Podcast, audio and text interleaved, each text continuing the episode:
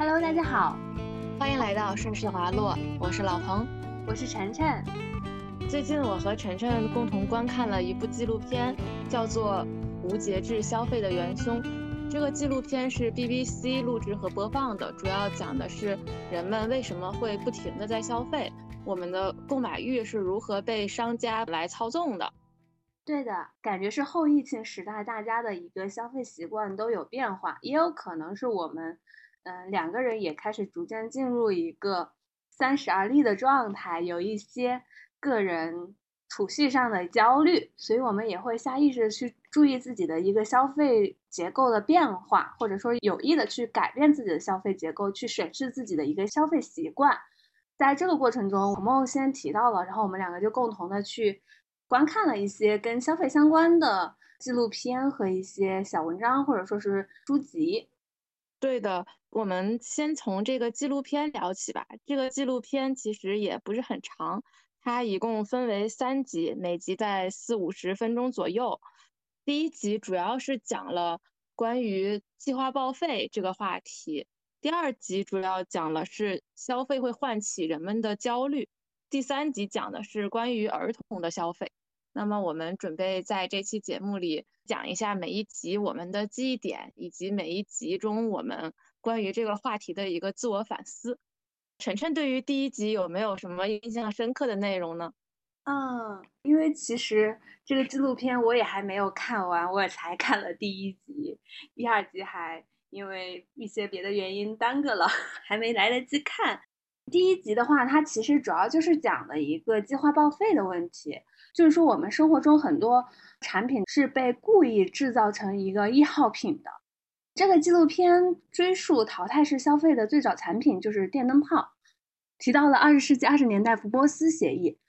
最开始电灯泡其实是能够比较长时间的使用的，但是几个生产的厂家垄断企业共同签订一个垄断协议来约定限定电灯泡的使用寿命。而且他们协议会细致到，如果你的生产的电灯泡超过了他们约定的一个使用寿命，超出了多少你要罚多少钱这样的一个协议约定。其实作为法律人，当时看到的第一感想可能是在思考这样的一个协议的法律效力。但是从商业的角度来讲，它是否有一个法律上的效力，并不影响它的商业价值。事实上，就是因为这样的一个垄断协议。让早期的电灯泡的寿命直接缩减了一半以上，并且改变了很多商品生产厂家的一个理念，逐渐产生了易耗品的一个概念，特别是会特意的把生活中的一些日用产品设计成为易耗品。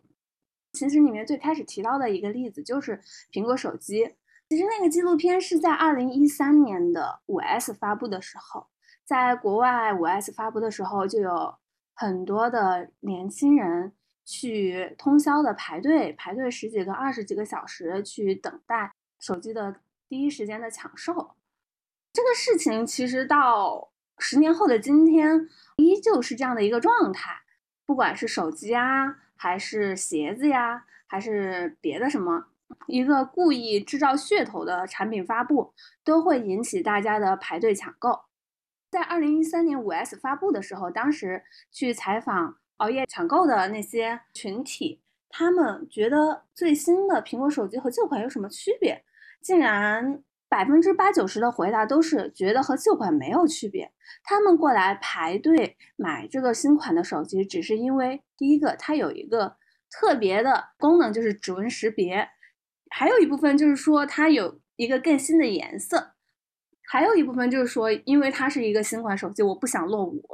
这个也让我反思，就是我们其实以前我们的手机是比较耐用的。我记得小时候可能一部手机能用好几年。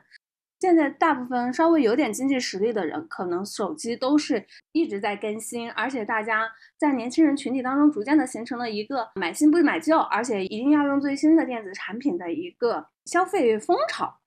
对的，就晨晨刚才最开始是提到了。电灯泡当时缩短了小时数，他们是签订了一个垄断协议的。我在想，现在是不是这种行为都已经成为了一个大家心照不宣的商业模式了？就完全不用去签订垄断协议，就默认这个东西我就要缩短它的使用周期，因为使用周期短了，这个东西才容易坏，坏了你才能够去买新的，你买了新的，我这个新的东西才能卖出去，我才能形成一个现金的一个流动。所以这点也还是挺感慨的。包括我觉得，除了在商品的使用寿命上的一个设计之外，还有就是关于它的设计，我个人认为可能是挤牙膏式的更新。比如说，苹果手机每年都在出新品，它每年肯定新一代都要比上一代来讲多一些创新性的功能，它的新产品才有卖点。那么它这些创新点，可能前十年就设计好了十个创新点，只是每年更新一点点，每年更新一点点，然后引起大家消费欲和攀比欲。最后让大家不断的保持一个手机的迭代，包括我认识的有一些朋友，每年都会在苹果手机新品出了之后，会把前一年的产品进行一个以旧换新，还能进行一些价钱上的折抵，然后补一些差价，就更换一个新款的手机。是的，其实第一期聊到的第二个问题就是刚刚提到的它的一个更新问题，不仅是它迭代的速度，还有一个就是。关于它的更新，开始在设计上做文章，在计算机能够辅助设计之后，引起的就是消费领域的一次性消费的大流行。我记得当时举的例子就是普通的洗护用品，在计算机的辅助设计广泛适用之前，所有的不同牌子的洗护用品都是一样的一个瓶子去包装，但是现在大家都是各式各样的样子，所以在一定的消费文化渲染之后，大家愿意去为同类产品当中的不同的外观设计而买单。大家很多东西会讲究一个流行，它过时了，并不是过时的，它的一个使用价值可能它还是能用，但是它在外观上已经过时了，大家就会想要去换新。比如说手机，啊，大家会每年苹果手机最广为推崇的就是它。那一年出的最新款、最特别的颜色，因为你买那个颜色，走出去就都知道你买了最新的一个苹果手机。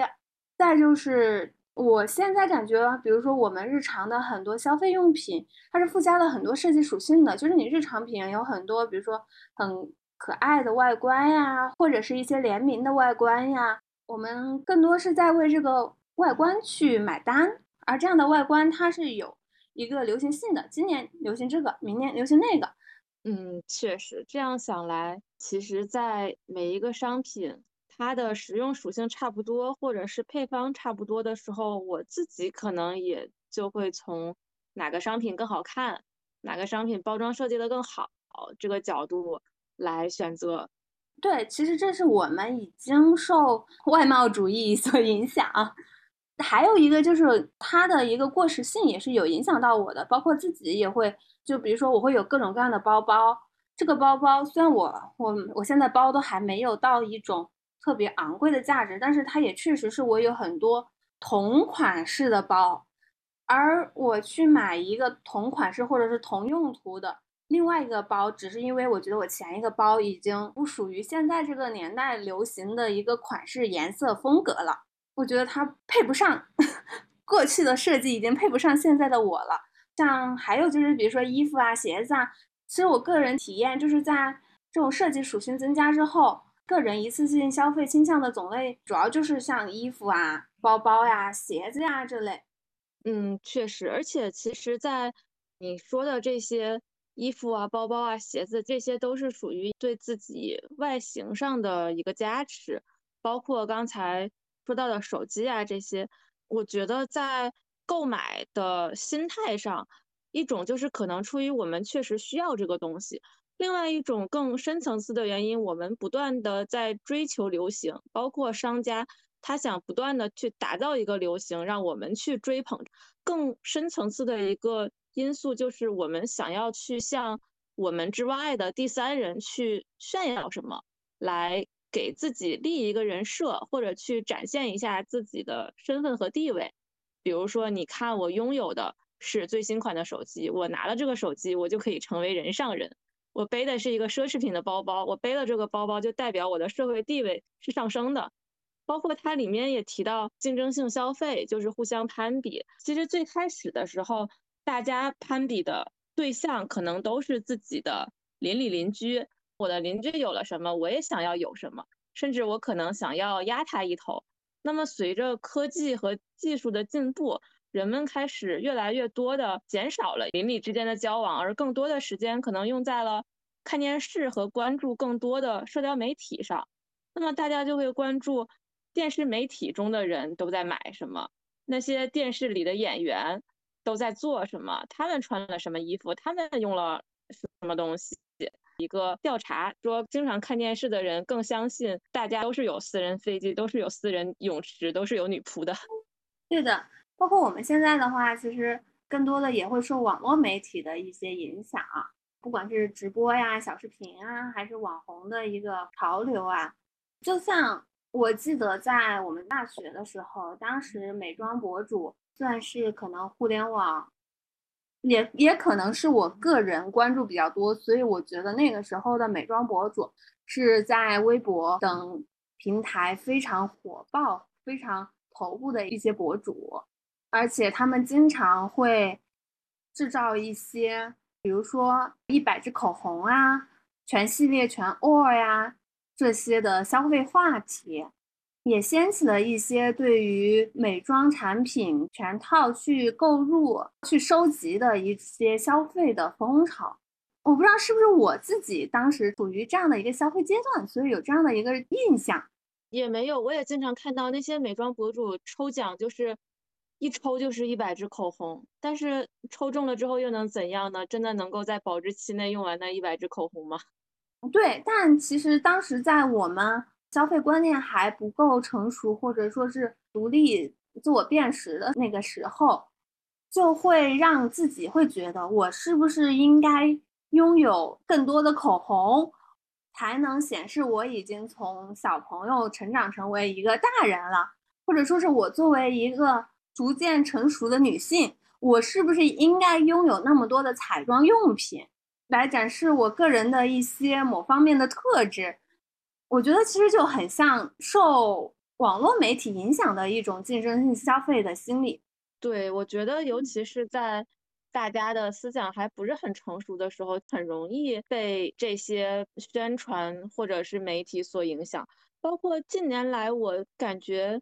新闻变少了，但是我们在读本科的时候，那段时间很多反诈宣传都是大家不要去做裸贷。做裸贷的好多人都是为了要去攀比，有一个虚荣心，想要通过这些身体的交易去换取更多的金钱，买更多的东西。对的，所以我感觉我们作为消费者，头脑里面的观念就是我们要去买什么，我们应该买什么来彰显一下自己的身份。其实这些都是被商家洗脑之后的结果。你认为这个东西是你独立思考得出的产物，但你的思考并不是独立的，就是受很多社会外因素的影响。是的，包括我印象比较深的就是第一期里面采访者他去对谈了宜家的总监，因为他个人觉得宜家这个品牌的广告宣传就是一次性消费的元凶。宜家推出之前，大家对家具的定位可能是一个终身使用的大块头的消费，就像我们父母年代可能家电家具那种都是陪嫁，都是很重要的一个。类似于固定资产的一样的性质，而现在大家都会觉得家具是有一定的设计感和潮流性。过几年我就需要把我的软装给换一下，把我这家具就得更新一下。而这一系列的观念的改变，纪录片里面的调查记者个人应该是觉得是宜家此类快销家具品牌的广告宣传。其实还是跟刚才提到的一样，就我们的消费观念其实就是被这些商家有意识的塑造的。它通过一定周期的宣传，就会使人们的思想观念发生一定的改变。比如说你刚才提到的家具，可以是从终生使用的东西到一个快消的东西，包括人们现在穿的衣服也是，在我们父母年代的衣服，并没有说我过几年就要换。或者是我要有潮流，或者是说这个衣服质量就不行了，用两年洗两次就坏了。对，好三年，坏三年，缝缝补补又三年。对，现在的一些快消品牌，我甚至觉得他们对自己的定位就是穿那么几次，然后这个衣服可能就会走形。他们也不太关注衣服的质量，就比较关注今年流行什么，赶一波流行。明年流行什么就换一波。包括我跟我同事聊天的时候，就聊到近期自己买了什么衣服，我同事就会说，啊，我就喜欢买一些看着还行、过得去就行，只要不难看，我穿上还凑合就行。重点是这个衣服比较便宜，到时候我不喜欢了扔了，或者它已经过时了扔了，我也不心疼的这样一个消费观念。对我突然觉得，反正它便宜，也是我们被消费主义给植入的一个想法。就像我们俩之前在很多用品的消费交流中，也会感慨到一步到位其实是最省钱的。但是我们以前总是会从便宜这个角度出发，然后去购买一些看似占了便宜的东西，但是那个东西是达不到我们的一个使用需求的，或者说没办法满足我们的一个长期使用的目的的。我们最终还是会买到我们最开始。觉得最合适、最耐用，但它可能稍贵一点的东西，综合下来，其实我们还是多买了便宜的东西，多花了一个便宜或者一个中的便宜两三份的钱。对，除了这个商家的阴谋之外，我觉得还有另外一种阴谋，就是商家很喜欢赋予某一个东西一定的意义和价值，这个东西它本身是不具备这种意义的，但是商家就会赋予它一个。品牌的效应，为它想一个广告、一个标语来吸引大家对它进行一个消费。比如说，某品牌的钻戒一生只能下单一次。是的，是的。其实我个人会感觉，我今年在消费上有一个转变。虽然我之前可能没有注意到这个问题，并不是有意的一个转变，但是确实会在慢慢的摒弃一些易耗品的一次性消费。而去追求一些耐用的、更长期适用的消费，我不知道你会不会有这样的一个转变呢？近期可能也有，就是我相对于前几年来讲，我觉得自己购物的频率其实是下降了，包括自己在心态上，我也不知道我前几年为什么会那个样子。但是我之前的时候，如果很久没有在淘宝上消费，很久没有收快递。我自己就会有点焦虑，嗯，我也会，对，但是我现在并不能理解当时焦虑的来源是什么。当时就是好久没买东西了，我也不知道要买什么，但是我就要买点，不买点好像就感觉自己不太对劲。对你这样说，其实我又突然想到，会不会其实也属于纪录片里面提到的一个电视媒体的影响？就我个人而言，可能我从小看过的一些电视剧啊，喜欢塑造一种。你不开心的时候，你就去购物的人物形象，所以我自己其实也知道，我在前几年的一些情绪性消费是占比比较大的，而且我自己会合理化这个事情，因为我觉得我能够通过买东西来缓解我自己的情绪，这也是一个不错的选择，至少我把我的情绪给释放出来了。但是刚刚你聊到这的时候，我就突然想。那我为什么会觉得我的情绪释放必须得通过购物来缓解，或者说为什么购物它可以作为我缓解情绪的一个途径？是不是有可能我也是受看过的一些电视剧的形象而影响的？我觉得是吧？在你陷入到一定的焦虑和痛苦中的时候，你就想要做一些能够刺激到自己的事情，而且那个时候情绪性消费往往消费的又不是一笔。小的金额，我们往往消费的金额就在不是那么巨额，但是也不是那种随意就能支付的数字，就处在刚刚好到中间，让我们有一点点肉痛，但又不至于消费不起的那个金额。好像我们付了钱，就有一种自我麻痹的心态。对的，这个其实也是消费主义洗脑的结果，因为它只是。在一瞬间的表面上抚慰了我们当时比较焦虑的心理，但是根源性的问题还是没有解决呀。是的，就会反复的出现情绪性的消费。是的，第一集其实主要就是讲的计划报废这个大问题。那第二集呢？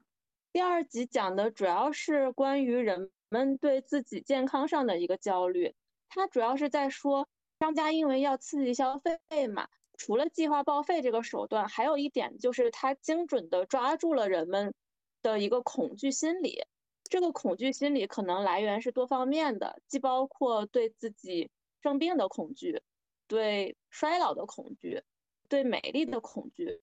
对死亡的恐惧。那么，出于人类有这么多复杂恐惧和焦虑和不安的一个心理，消费就可以从中起到一个心理安慰剂的作用。比如说，它这集涉及到了一些生物和医药学上的实验，我只是大概的记住了一下结论。就比如说，出于大家对胆固醇升高、对引发心脑血管类疾病的恐惧，所以就会衍生出了很多类的。保健药品，那么大家就会一窝蜂的去消费这个保健药品。他们认为自己服用了这些就可以降低自己生命的风险，但是这类药品是否真的具有商家所宣传的那些作用，其实是不一定的。嗯，这个好像在老年人群体当中非常的突出。对，但是我看的时候第一反应也是在老年人群体中非常的突出。但是其实并不是，因为我想到我自己也有像类似的消费，就是我会把吃药这个东西或者吃保健品这个东西来当做一个精神上的麻痹和心理上的安慰。比如说我经常熬夜，那么我可能就会去网上购买护肝片，我就会觉得我吃了护肝片，我熬夜就不会对我的身体 造成损害。然后我想的就不是。我怎样去减少自己熬夜的频率？怎样使自己更健康？而是选择我熬夜，那我就吃护肝片吧。吃了护肝片，我可能熬夜的风险就没那么大了。题外话，我讲到了我今天刚刚在网上看到的一个段子，他就说让年轻人养成比较好的生活习惯的一大出路，就是把财运和一个良好的生活习惯再加玄学结合起来。就比如说，你说从玄学角度来说，财神不进，乱糟糟的家里。自打他听说了这个说法之后，他的家每次都会被自己收拾的整整齐齐，因为他总觉得如果乱了的话，他的财神爷就进不到他自己家来了。可能是不是我们也需要，就是我们其实也知道熬夜不好，是不是得到有玄学大师来跟你说，你的财神爷一般。得在你什么时候入睡的时候找你，但是这个真的很难，就很多事情在健康上就是知易行难的事情，包括有些人，尤其是男士，他会有一个抽烟和酗酒的习惯。嗯，你说他们不知道抽烟酗酒有害身体健康吗？他们也知道啊，他们可能也会选择去使用一些保健品来缓解自己的这种焦虑心理。如果不是他们的这个习惯危害到健康。医生很严肃的和他说：“你如果再这样下去，你就要小命不保了。”这种情况下才有可能去戒烟戒酒。包括我的妈妈经常跟我说，因为我自己的体质是比较体寒的嘛，我妈妈就经常和我说：“你就不要吃那些很多凉的那些东西。你如果吃的太多了之后，你看到了我这个五十多岁的年纪，我年轻的时候也是肆无忌惮的，但是我现在就真的感觉自己身体很虚弱。”有一点点凉风吹过来，我就不行。然后我心里想的就是，那我就是忍不住啊，那到时候再说吧。我有的时候又在想，那我自己有什么立场来说那些？你看，你知道抽烟有害健康，你还要抽烟，自制力可真差。有什么资本说人家呢？也是哦，我也知道熬夜不好啊，但我就是那个一边吃护肝片一边熬夜的人啊。对，就。之所以说这个不只存在于老年人，其实年轻人也受这个关于对自身忧虑和不安的一个影响，从而陷入消费主义。还有一点就是很明显的，可能尤其会发生在女性群体的身上，就是大家会过分的去在意自己的外貌，就会为维持一个青春靓丽的外形而付出很多的代价，包括但不限于护肤品、化妆品。以及做一些医美，甚至进行一些整形。是的，其实我是这几年才开始对自己的容貌有了一个接纳。在我工作之前，包括上学的时候和实习的时候，那个时候我就是一定要全妆去上课，全妆去实习，我不可能素颜出去见人的。现在这样想一下，其实也是对自己外貌上的焦虑，也是被消费主义洗脑的一个表现。那个时候我就。经常性的会购入一些化妆品，包括商家也很善于利用营销这种手段嘛，就经常是呃某某某妆容分享，最适合学生党的什么什么商品分享。然后还有一类就是商家的营销，因为我自己也没有研究过化妆品和护肤品的成分，但是现在很多都在做抗衰老或者抗初老，有一些商家的宣传手段就是。女生到了二十五岁就要开始用抗初老产品啦，不然你的眼袋就会越来越大，你的斑就会越来越多，你的皮肤就会越来越松弛，你就会长很多很多的皱纹。是的，你这样说我也想到自己，其实我本身天生就是一个比较黄黑的皮肤，然后在打小的时候会有很多人说太黑了不好看。在接触到网络之后，也会有铺天盖地的美白攻略、美白宣传。嗯，很多的产品里面也都是有美白的成分，一直强调美白的功效。所以在以前，我也花了相当一部分的金钱在美白用品这一部分。但现在自己突然觉得，其实没必要。也有可能是我终于认清了，肤色就是一个天生的东西。另外一个就是，可能这两年大家也逐渐的改变一个白幼瘦的审美，认为审美是一个多元化的东西。我今天也是越来越能够接受黄黑皮的肤色，也放弃了使用过多的一些美白产品，最多用一些基础的防晒的。但是因为还是受，也许是科学，也许是消费主义的影响，觉得基础的防晒对于身体健康还是非常有必要的。这样想，我其实。在聊到刚才关于化妆的时候，我觉得化妆品作为一个消费主义陷阱，它还在于，它可能会使我们个人的皮肤陷入一个恶性循环的状态。当然，这只是我个人一个特别特别主观的感受，就并不代表所有哈。我个人感受就是，在我自己化妆久了之后，因为每天要进行一个长期的持妆的状态，甚至是九个小时啊、十个小时。在这个持妆的状态之后，再进行一个卸妆，然后再上妆，再卸妆，每天这样循环往复，其实自己的皮肤损耗是会越来越大的，自己的皮肤状态也越来越差。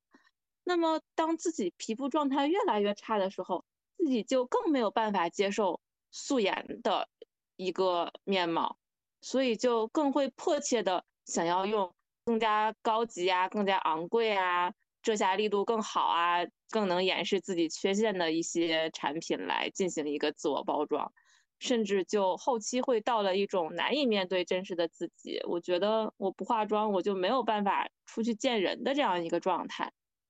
在有一段时期内，我确实是陷入了这样的一个焦虑，就每天都在通过化妆来获得内心的自我确信。那么这个事情是。怎样改变的呢？其实就是因为将近三年的疫情，因为在疫情的时候，我们也不用出去上课或者实习嘛。那段时间我们还是在读研二吧，不用来上课，就每天都在家里面居家上网课。在家里面，当然我就不用非要保持一个每天容光焕发的状态了。面对父母，面对自己，当然就是最真实的底色。嗯，然后我就会发现，在那半年到一年之间，我每天都保持着一个早睡早起的习惯，可能晚上十点左右我就睡了，早上七八点就起床，然后也没有使用任何的护肤品和化妆品，就这样保持一个规律的作息和一个基础的皮肤的清洁，我那个时候状态就好了很多很多。嗯，对，所以我就在想这些。化妆品啊，这些消费品啊，可能也就是一个消费陷阱。当你真正的去摆脱的时候，你会发现你并没有你想象中的那么需要它。对的，其实我感觉，包括化妆品，它传达的一个消费观念也是有一个变化的。最开始从女为悦己者容，到后面大家会说我化妆不是为了媚男，不是为了讨好别人，不是为了给别人看，就是给我自己看。我自己看着漂亮，我心情好。但其实就我个人角度来说，我可能在大部分的时间，我不化妆，我更省事儿。嗯，对的，对的。就包括我自己去深究我那个时候的一个非要化妆的一个心理。我那个时候更多的是通过要化妆来展现一个自己的自信。我化妆了，我的精神状态很好了，这样你看着我，我就会十分的有精气神儿。但是现在在想，这个精气神儿到底是需要化妆来给自己的，还是通过自己内心变得更加有内心确信来给自己的？我觉得更应该是后者。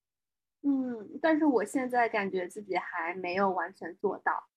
就是如果有一些比较重要的场合，比如说去开庭啊，或者说见客户啊，或者说见新认识的人呀，我还是没办法，就是不去化妆。嗯，真实的自己也喜欢呀，化了妆的自己也喜欢。至于今天到底要不要化妆，取决于我今天的心情好坏，取决于我今天什么时候起床。对，刚才说到商家的陷阱，晨晨提到了关于美白的一个问题。当时在第二季的剧里，他采访了一个商家，还挺有意思的。那个商家是卖袜子的，但是他声称这个袜子是可以调节你身体的热量的。你穿上这个袜子之后，就可以使你的血管进行扩张和收缩。我把它概括为一个理疗袜子。嗯，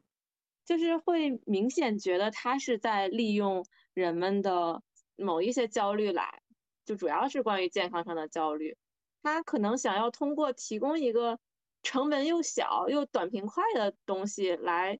怎么说呢？我也不知道我的表达是不是恰当，就是糊弄一波是一波，赚一波快钱是一波。嗯，就因为我自己的身高方面的原因，不是特别的挺拔和没有那么的高挑，所以有的时候会看到一些商家的关于长高上的宣传，有一些真的很夸张。比如说是什么二三十岁还能长高多少多少厘米？你在科学上来讲，你用人的理智上来讲，你完全知道这个东西它是不可能的。但是你在感性上可能又想，万一它可能呢？要不然我就试试。他也没多少钱，不是？试试又不亏。好多人在评论里面，虽然那些评论可能都是刷的了，他们都试了，他们都长高了好多呢。是的，是的，对，就是这样一个。唤起人们对自己各方各面的焦虑的一个方式吧，而且这种方式我觉得往往更多是通过小成本的，因为成本太高，人们就会考虑这个东西的可能性。是的，对。然后我们再聊一下第三集吧。第三集就是讲了儿童作为一个消费的主力，他是怎样拥有支配家庭消费收入的特权的。但是这集表面上是这样，其实也并没有着眼于儿童，其中也提到了大人在拥有了信用卡这样一个消费方式，他们就会变成拿着信用卡的孩子。那么儿童跟大人在消费上一个比较大的差别在什么呢？比如说我们还是个小孩子的时候，爸爸妈妈带我们去逛超市，我们看到一个自己很想要的玩具，就会拉着爸爸妈妈不走，就在地上撒泼打滚，说你要给我买这个。你就必须给我买，我一定要。我们想要什么就要立刻拿到，并且是不惜一切代价的立刻拿到。在一个家庭里面，虽然大人是在经济上更有话语权的，但是很多大人出于一个对孩子的溺爱，他是对孩子这样一个无厘头的取闹是没有一个抵抗能力的。所以很多商家就把消费的目标转向了孩子，来设针对性的设计很多关于孩子。喜闻乐见的东西，让孩子缠着家长去买。其实我突然感觉，就像你说的，有时候大人就是在像孩子一样消费。就我个人而言，有的时候虽然我不是去缠着别人去买，但是我自己心中可能有一个小人，就缠着另一个小人。哦，我今天都这么辛苦了，我买这个不行吗？我就要这个，我就需要这个，我都这么辛苦了，我还不能买一下这个吗？对，所以就是要立刻获取到某些东西。但是有一些人的消费能力其实是并不足以支撑他来获得一个当下的没有延迟的满足的，所以就应运而生，产生了信用卡这种消费模式，包括也有花呗呀、借呗呀这些东西。晨晨有没有开信用卡，或者是有没有一个通过花呗来提前支配收入的习惯呢？嗯，还真没有。我之前在支付宝的指导下。也开过花呗，但是我对于花呗的使用也不是一个预知的定位。我觉得这可能也是有赖于我自己的一个家庭成长背景。就是小时候家里条件比较一般嘛，所以并不会有一个超前消费的习惯，甚至我会很警惕超前消费。所以至今，不要说我就我爸妈，他也没有去办一个信用卡，他们还是对于借贷消费这个概念，或者说这个现在的一个大的趋势，比较难以接受的。其实我也是，我之前也是开过花呗，但是开完之后发现自己有了一些难以抑制自己消费的苗头，之后我就赶紧把它关了。那个时候我会觉得花呗里面的钱就是我自己的，不需要再去偿还的一个错觉。其实那是一种自我陶醉，那个钱你就是要还的嘛。嗯，这也是消费主义的一个陷阱，利用了人们的消费冲动，包括利用了人们这样一个错觉来让大家能够获得即时性的消费。对的，包括其实。借贷消费里面最常见的一个场景就是你去借贷之后分期付款，比如我了解到身边可能有一些收入水平以及家庭经济状况都没有那么优渥的人，他依旧保持着一个高频率的电子产品更新，他依赖的就是一个贷款消费和分期消费，因为贷款之后他给你分期，你就感觉你每个月其实就几百块钱。那四舍五入，我就压根就没有多大费用支出，但其实你这个东西每个月要几百块钱，那个东西每个月要几百块钱，零零总总加起来，并不是一个比较小的数额。对，就包括也是像我刚才提到的，你贷款总是要还的嘛。那么你在还贷的这个过程中，你如果没有办法保持自己的收入的一个稳定，你就很容易陷入你还不上了。你就要去思考有没有一些其他的搞钱的手段，能够让我拆东墙补西墙。对，这也是很多年轻人就这样慢慢的走入了网贷的一个深渊。对的，对的。包括这一集其实还提到一个对于我来讲比较扎心的事情，就是他提到商家为了抓住儿童的吸引力，创造了很多的卡通形象。嗯嗯。比如说我们都知道的迪士尼呀，或者各种的电影啊。它其实最初可能就是针对儿童来进行的一个故事性上的宣传和一个文化上的输出，嗯，但是慢慢的它就会衍生出很多的 IP 和周边，嗯，从而就有很多商品的形成。比如说你看了一个动画电影，那么衍生出来的这些卡通的形象就会出现在你生活的方方面面，比如说印有这个卡通形象的书包。铅笔盒、大的玩偶等等等等，这些如果你特别喜欢一个东西，你就会想我要 all in，我全都要买，因为我真的很喜欢这这个形象。而且这个销售技巧，我发现并不只有面向于孩子，包括面向于大人也是。前段时间大家不都是很追捧女明星玲娜贝儿和辛黛露的周边吗？是的，包括像我们自己沉迷的某炮。对，对，其实这个也和第一集里面提到的，把你的使用品转变为消费品，它在一个设计上做一个迭代相关联。就现在也就是在设计上下了更多的功夫，让你的很多日常的使用品，它不仅是在使用价值上有一个需求，然后会让你在设计上有一个流行的需求，会为了更多的不同的设计去买单。对的，对的。我还想到，除了我们在各种 IP 和周边这类进行的消费之外，还有一个我不知道晨晨有没有的一个消费支出，就是在游戏这方面。啊，我也没有。那为什么我直接的用了也？因为我知道你应该也没有。那怎么可能？哦哦，你有。哦哦，对对对。我是有什么错觉？啊，对你沉迷于和几个男人谈恋爱。对呀，我就是会为游戏充钱的那种大冤种，因为在这个纪录片里面，他会提到小孩子嘛，小孩子玩游戏才会才会充钱嘛。那我感觉，我就感觉很扎心。当然，他并不是说小孩子玩游戏会充钱，就是说商家会通过游戏这个行为来制造一个大家对于游戏的这个粘性，并且这个游戏它不会让你非常简单的就通关，它会不断的制造一些成就上的激励，让你通过一个又一个的关卡，并且在这些不同的关卡设计中，它的难度是一个非常微妙的层层递进的程度。嗯，就让你不断的去挑战，并且要不断的享受去获得成功的这样一个体验。那么当你卡在了某一关，你就差那么一点点就要通关了。这个时候，你可以用钱来买一个道具，你买了这个道具，你就可以通关，或者说是你就要看一个广告。我会看广告，但不花钱。对，当然能看广告就会看广告嘛。但是在没有看广告这个选项的时候，我自己确实也为游戏砸了很多钱。我在想，我为游戏砸钱的这个心理，其实就出于一个 all in 心态。比如说，我很沉迷于不确定性，我在游戏中充钱充的最多的是为了要抽卡。哦，其实我去抽卡，我也只是增加了十次抽奖机会，但至于说能抽到谁，不能抽到谁，能不能抽到我想要的那张卡，结果是不确定的。包括我们去抽某炮的盲盒，我们也不会知道我们抽到的会是谁。那如果我们知道抽到的会是谁，干嘛不直接去闲鱼上收呢？对的，对，就是我觉得我这种心理就精准的被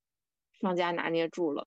我我为游戏也花了挺多钱的，除了为了抽卡，还有一个就是攒齐某一系列的某些商品，比如说在一些 换装游戏，虽然虽然二三十岁还在玩换装游戏，就有点像我们小时候那个四三九九的升级版，说起来有点羞耻。但比如说这一套一系列的服装里面有十件衣服。那么可能其中五件是可以免费获取的。如果那一套衣服我特别喜欢，我就会想要花钱把另外五件衣服也买下来。嗯，如果现在在想的话，不仅这个游戏行为是一个消费主义行为，就包括这种搭配，什么样的衣服要搭什么样的鞋子，要搭什么样的帽子，就这种心理，难道不也是一种洗脑吗？嗯，是的，所以我就。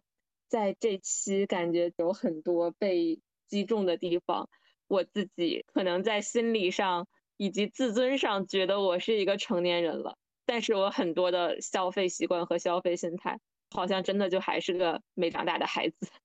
其实也不是，我觉得这就是消费主义的一个目的。就我记得第一集开头的时候，他也会说消费者如何让。大人像孩子一样去放纵自己的消费，他要让你去沉浸于消费，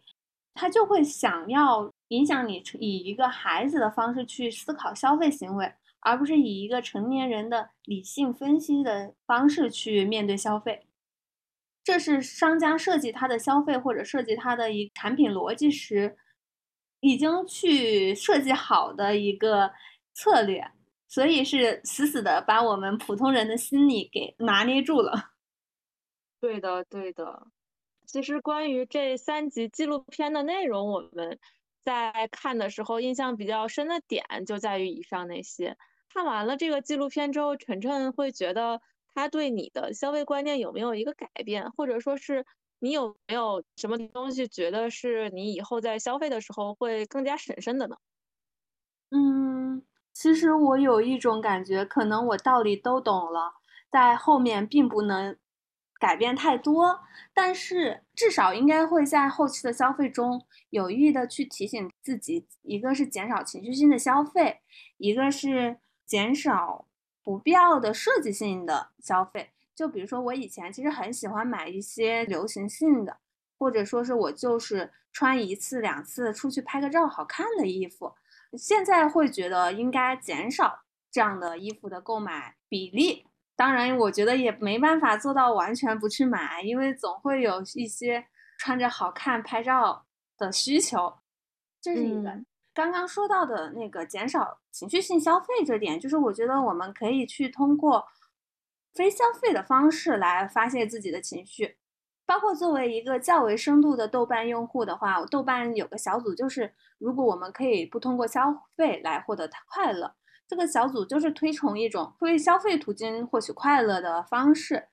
这方面不知道鹏鹏有有什么想法吗？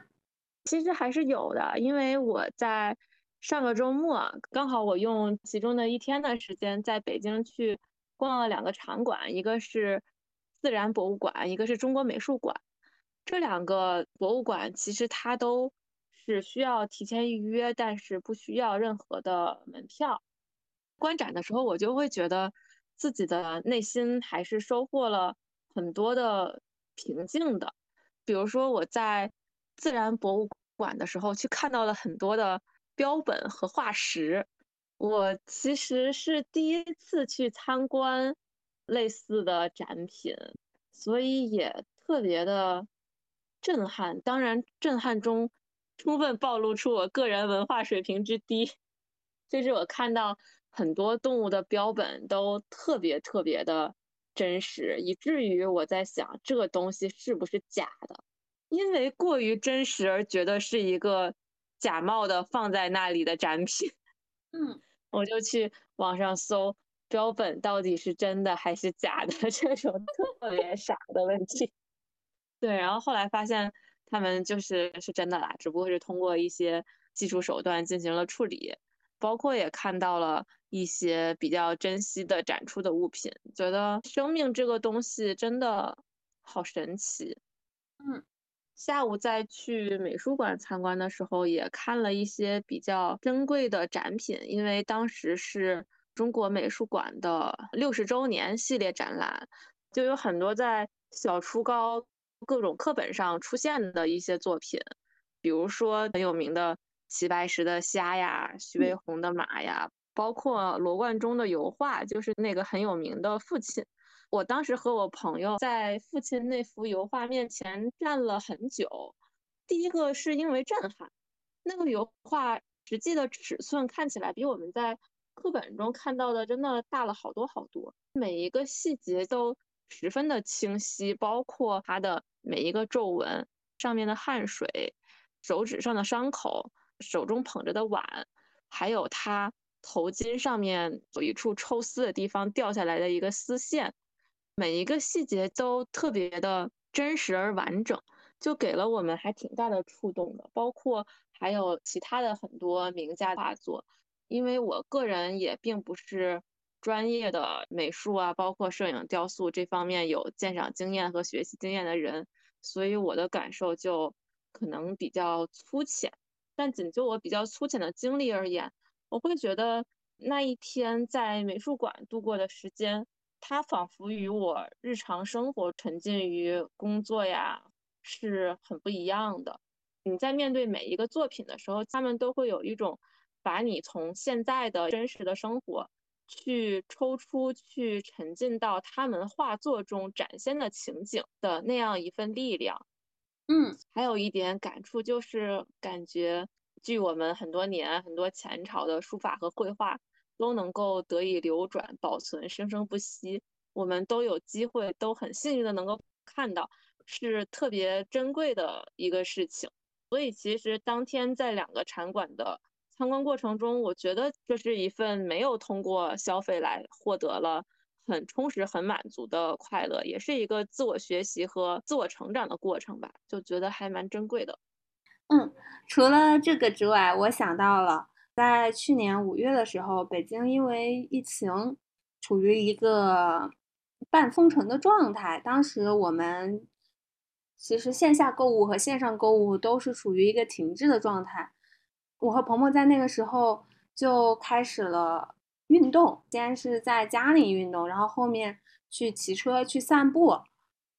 现在想来，其实，在那个消费很少，在消费特别特别少的那一个月，我们是在运动当中获得了很大的一个快乐的。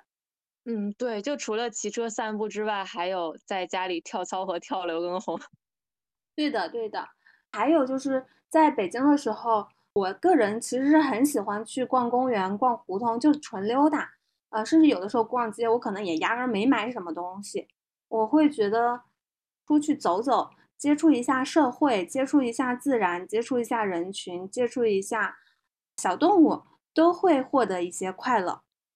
对，包括还有我个人可能有一个写手账的习惯，现在写手账也逐渐的化繁为简，从拼贴为主变成了以文字记录为主，就在每天对自己日常生活的记录复盘，包括会去翻一翻之前自己的想法，这个时候我也会觉得自己在当下是十分平静的，并且每一次记录也都是一次回忆和收获的过程。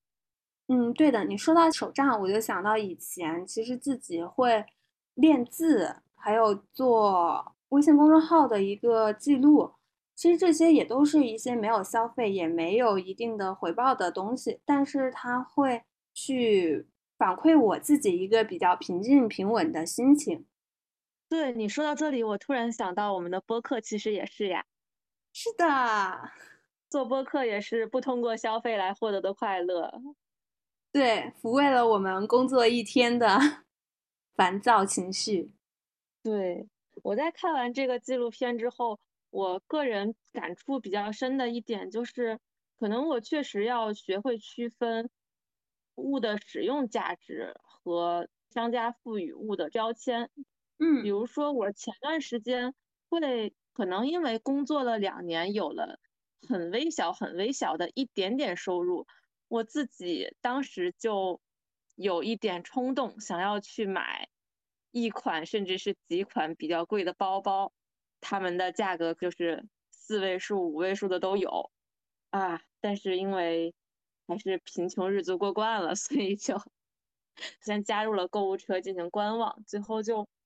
也是就放弃了购买。然后我看完这个纪录片之后，我在想，对于我而言，这个商品它其实只是一个包包。作为一个包的使用价值来讲，它就是去放东西。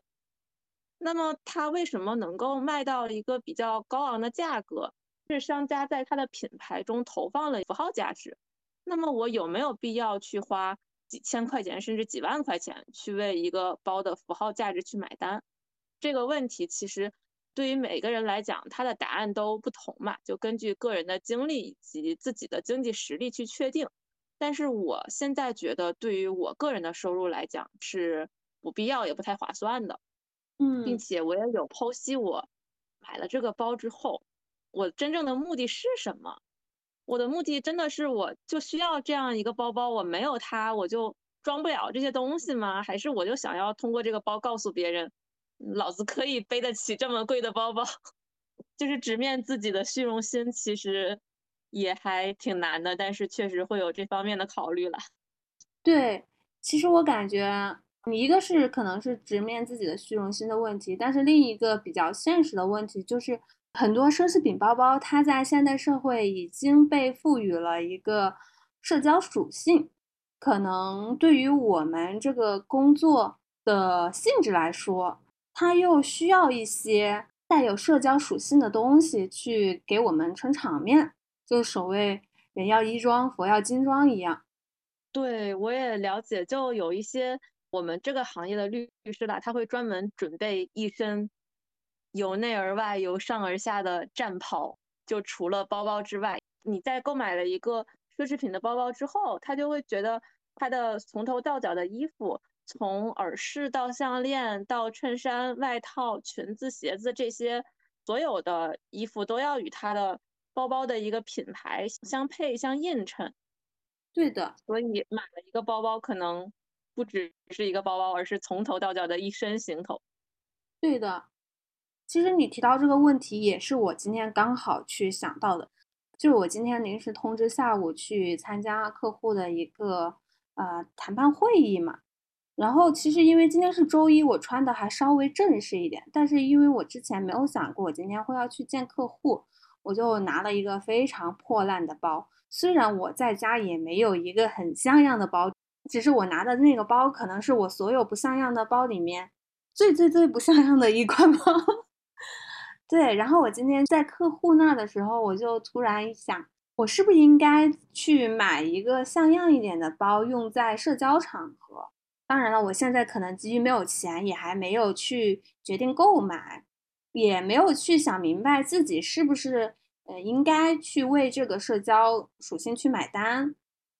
就是有一种心不甘情不愿，但是又人在江湖身不由己，我也可能没办法，就是得去向这些低头。所以我也没想好，而且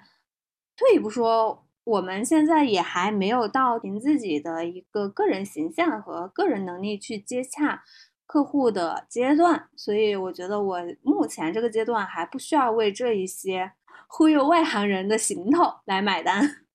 嗯，对，就最高端的食材往往需要最简单的烹饪。